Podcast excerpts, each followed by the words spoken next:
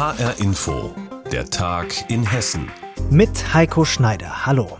Es besteht kein Zweifel, es ist das bestimmende Thema des Jahres, die Corona-Pandemie. Klar, dass Corona auch die Wahl zum Wort des Jahres dominiert. Die Gesellschaft für deutsche Sprache in Wiesbaden kürt immer am Jahresende das Wort des Jahres bzw. die Wörter des Jahres, eine Zehnerliste. Teils filtern die Mitarbeiter dafür die Medien, teils machen sprachinteressierte Bürger Vorschläge. Es geht darum, möglichst den Nerv der Zeit zu treffen. Deshalb war die Entscheidung in diesem Jahr wohl keine große Überraschung.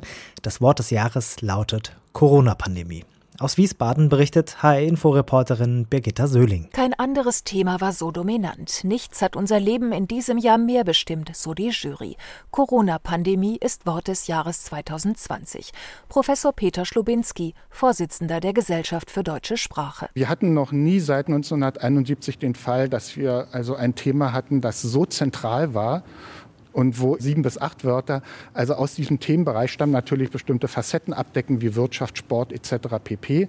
Aber es ist einzigartig und das hat damit zu tun, dass dieses Thema eben so gesellschaftlich so stark relevant war, wie wir das eigentlich noch nicht erlebt haben. Das Wort des Jahres soll nicht nur den Zeitgeist treffen, es soll auch sprachwissenschaftlich interessant sein. Corona-Pandemie wird beiden Kriterien gerecht, denn das neuartige Virus und seine Folgen haben ein ganzes Wortfeld beflügelt mit Begriffen wie Lockdown, System systemrelevant, Triage oder Geisterspiele.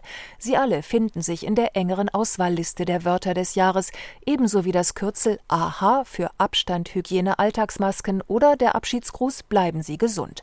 Erste Reaktionen von Passanten auf die Entscheidung der Jury. Ich denke schon, dass es eine gute Wahl ist, weil uns das alle so richtig betrifft, voll und ganz. Ich könnte mir eigentlich kein besseres Wort vorstellen. Ja, weil das wirklich überall ist, in den Medien, bei den Leuten untereinander, wenn man sich unterhält. Es kommt überall. Es ist eine passende Wahl, aber ich würde mir einen positiveren Ausdruck wünschen. Mir fällt aber jetzt im Moment auch nichts ein. Vielleicht muss ich erst mal einen Kaffee trinken.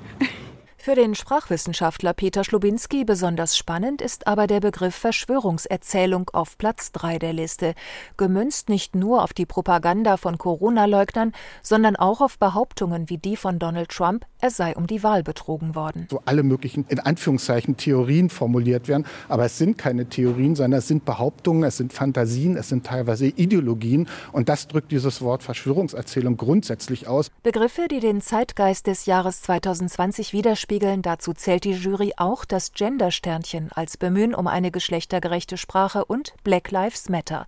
Nicht nur in den USA, auch in Deutschland habe der Tod des Afroamerikaners George Floyd eine Debatte um systemischen Rassismus ausgelöst.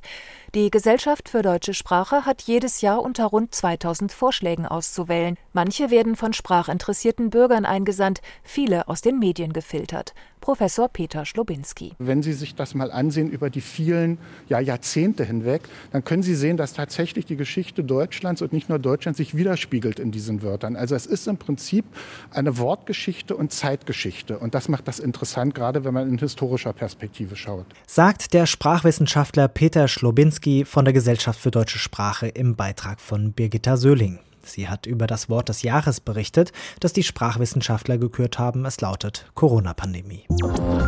Und wir bleiben beim Thema Corona und Schulen. Es gibt wohl kaum etwas, das aktuell hitziger diskutiert wird. Es geht um zu volle Klassen, Drängeln im Schulbus oder der U-Bahn und kalte Klassenzimmer. Schülerinnen und Schüler aus vier Schulen in Frankfurt haben deshalb zum Streik aufgerufen. Alle sollten zu Hause bleiben und dort lernen. Und es wurde auch demonstriert. Vor dem Gesundheitsamt in Frankfurt ging es los. HR-Info-Reporterin Hanna Immich war dabei. Mit Slogans wie Kalt, Kälter, Klassenzimmer ziehen die Demonstranten vom Gesundheitsamt los in Richtung Römer. Sie halten Plakate hoch, auf denen sicher statt gefährdet steht. Nassira Bengo-Erich ist eine der Mitorganisatorinnen. Die 18-Jährige ist Schulsprecherin der neuen gymnasialen Oberstufe in Frankfurt-Bockenheim und sagt, worum es geht. Dass wir Schüler sagen, es gibt uns auch noch und wir haben Mitspracherecht in dieser ganzen Angelegenheit und wir wollen etwas verändern. Wir sind damit nicht einverstanden, wie es jetzt gerade in den Schulen läuft. Eine der Hauptforderungen der Schülerinnen und Schüler, sie wollen, dass die vollbesetzten Klassenzimmer entzerrt werden, weil sie sich nicht mehr sicher fühlen. Gabriel Hannecker vom Stadtschülerinnenrat. Die Hauptsorge ist, dass man eben sich infiziert in der Schule, weil es halt eben sehr wahrscheinlich ist. Man hat halt 30 Haushalte in einem Klassenzimmer, die dort sind, meistens um die 700 Schüler in einer Schule. Und da ist eben eine Infektion sehr wahrscheinlich. Deshalb fordern die Schüler eine Art Wechselmodell, bei dem die Klassen zum Beispiel halbiert werden und wochenweise in der Schule und von zu Hause aus gelernt wird. Auf dem Römer versammeln sich alle Demonstranten. Zum Abschluss gibt es Ansprachen. Organisatorin Nassira Bengo-Erich erntet Applaus. Auch der Weg zur und von der Schule sei ein Problem. Der öffentliche Nahverkehr viel zu überfüllt, wenn alle gleichzeitig morgens mit dem Unterricht beginnen. Das Gesundheitsamt Frankfurt und das Bildungsdezernat sehen aktuell aber keine Notwendigkeit, ein Wechselmodell für alle Schulen anzuordnen. Es stünde nach wie vor aber jeder Schule frei, es einzuführen, sagt Bildungsdezernentin Weber. Aber es gehe auch um die Frage der Bildungsgerechtigkeit. Und insofern muss man dann immer die schwierige Abwägung treffen zwischen Gesundheitsschutz einerseits und dem Recht auf Bildung andererseits. Zudem habe es an Schulen bisher so gut wie keine größeren Ausbrüche gegeben, heißt es auch aus dem Frankfurter Gesundheitsamt. Nur an den Berufsschulen seien die Zahlen deutlich höher. Dort wird deshalb jetzt das Wechselmodell in Frankfurt eingeführt. Den Schülerinnen und Schülern der anderen Schulformen bleibt aktuell also nur entweder weiter frieren und in vollen Bussen stehen oder weiter demonstrieren.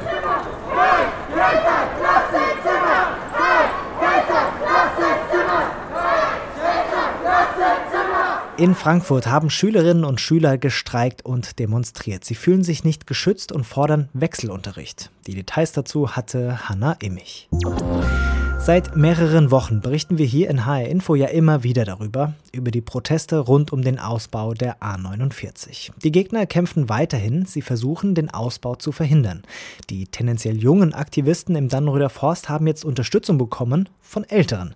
Ü60-Protestler waren im Wald, ihr Camp wurde geräumt. Mit dabei HR-Info-Reporter Klaus Pradella. Und ihn haben wir vor dieser Sendung gefragt, wie war denn die Stimmung rund ums Ü60-Protestcamp? Ja, das ist relativ ruhig verlaufen. Die Polizei ist also mit einem großen Aufgebot äh, aus dem Bereich gekommen, wo schon gerodet wurde. Das ist sehr weiträumig abgesperrt. Da ist ein großer Zaun aufgebaut worden mit äh, einem großen Gitter. Das sieht fast aus wie ein bisschen Gefängnis. Und von da aus kam die Polizei dann mit zwei Hundertschaften und die haben sich dann vor die äh, Ü60-Demonstranten quasi gestellt. Die hatten sich so mit Seilen verbunden, haben dann quasi eine Kette gebildet, eine Menschenkette, 25 Personen waren das insgesamt. Und dann hat die Polizei sie zunächst gebeten, zurückzugehen. Das haben einige nicht gemacht und dann wurden die gedrängt. Äh, der ein oder andere fiel dann auch mal zu Boden, aber es lief, verlief relativ reibungslos, relativ ruhig und äh, ein Teil von diesen Ü60-Demonstranten, die alle hier aus der Region stammen, die äh, schon seit Jahren gegen diese Autobahn hier kämpfen, die haben dann sich noch an den Rand gestellt und zugeschaut, wie dann weiter geräumt worden ist, wie dann die Baumhäuser letztlich geleert worden sind von der Polizei. Jetzt ist es ja so, rechtlich ist der A49-Ausbau in trockenen Tüchern. Die Autobahn darf also ausgebaut werden. Wieso wollen die Protester diese Entscheidung denn nicht akzeptieren? Dazu nochmal HR-Inforeporter Klaus Pradella. Naja, die haben einige Gründe. Das sind ja nicht nur die Aktivisten hier, sondern viele Unterstützer auch hier aus den Dörfern beispielsweise, hier in Dannenroth zum Beispiel. Da gibt's ganz, ganz viele oder Maulbach oder wie auch immer. Die sagen einfach, diese Autobahn, die äh, zerstört natürlich unsere Umwelt, die zerstört hier unsere Naherholungsgebiete, die Wälder beispielsweise, die gerodet worden sind. Aber sie sagen auch, diese Autobahn, die ist heute nicht mehr zeitgemäß. Das sagen ja teilweise auch die Grünen. Also man hat vor 40 Jahren diese Autobahn geplant und äh, hat dann über mehrere Trassen versucht, äh, sie durchzusetzen. Äh, mehrere Trassen sind dann äh, dort nicht äh, letztlich Konsens gewesen, bis auf diese letzte. Da sagen viele, das ist die schlechteste eigentlich, die man hätte wählen können, weil sie eben durch Natur, äh, viel Natur geht, durch viele Wälder geht. Aber viele sagen auch, diese Autobahn in dieser Trassenführung muss eigentlich gar nicht sein. Man könnte eine ganz andere, eine ganz einfache Trasse führen, beispielsweise über Marburg. Dann würde man sehr, sehr viel Geld sparen. Bau Geld im Grunde genommen und man würde die Natur hier auch dann in ihrem Zustand lassen. Das sind die wesentlichen Gründe, die genannt werden. Aber die Aktivisten bzw. Gegner, die konnten sich bis eben bisher damit nicht durchsetzen. Sagt Klaus Pradella. Er war für uns im Dannenröder Forst, wo der Protest gegen den Ausbau der A49 weitergeht, dieses Mal durch eine Ü60-Demo. Weihnachten. Das ist für viele Händler das wichtigste Geschäft des Jahres. In den vergangenen Jahren war es da häufig so, bei den Geschenken für die Familie wird nicht gespart. In diesem Jahr ist allerdings einiges anders. Die Folgen der Corona-Pandemie sind überall zu spüren. Viele Firmen kämpfen um ihre Existenz, Millionen sind im Homeoffice. Wie schlägt sich da der hessische Einzelhandel? Welche Erwartungen an das Weihnachtsgeschäft haben die Händler?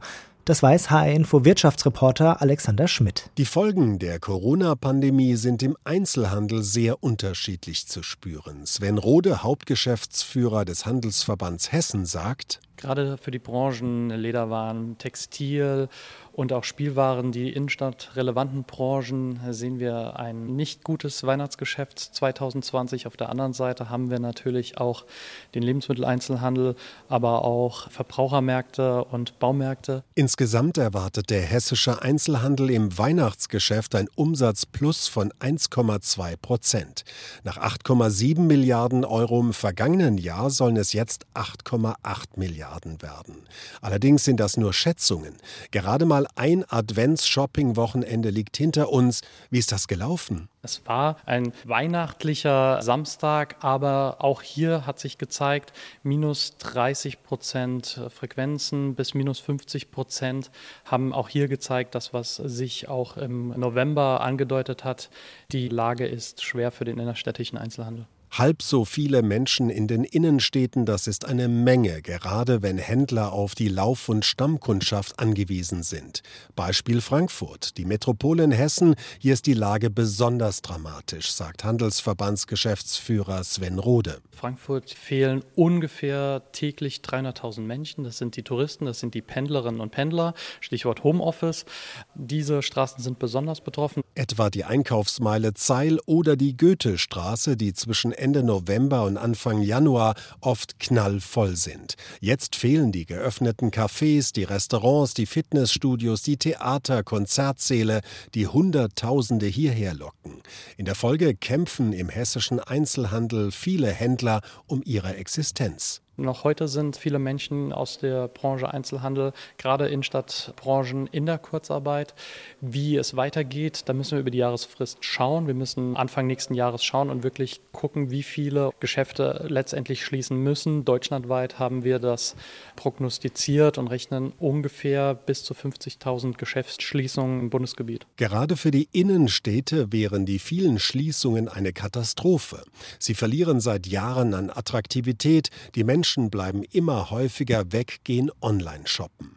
Bundeswirtschaftsminister Altmaier will diesen Trend mit einer Initiative auf Bundesebene stoppen und auch in Hessen ist ein Bündnis für die Innenstadt geplant, sagt Sven Rode. Wir brauchen das Wechselspiel mit Branchen, Gastronomie, wir brauchen die Kultur, wir brauchen Startups und äh, hier müssen wir die neue Innenstadt für Hessen aushandeln. Die Vorstellungen, wie so eine Innenstadt aussehen könnte, die wieder mehr Menschen anzieht, sind noch wenig wenig konkret. Einzelhändler, Politiker und Stadtmanager haben eine gigantische Aufgabe vor sich, um den Verfall der Innenstädte zu stoppen. Der hessische Einzelhandel ist trotz Corona optimistisch, wenn es um das Weihnachtsgeschäft in diesem Jahr geht. Nach dem ersten Adventswochenende erwartet der Handelsverband insgesamt 1,2 Prozent mehr Umsatz im Vergleich zum vergangenen Jahr. Darüber hat Alexander Schmidt berichtet. Und das war die Sendung Der Tag in Hessen mit Heiko Schneider. Diese Sendung, die finden Sie auch täglich als Podcast in der ARD Audiothek.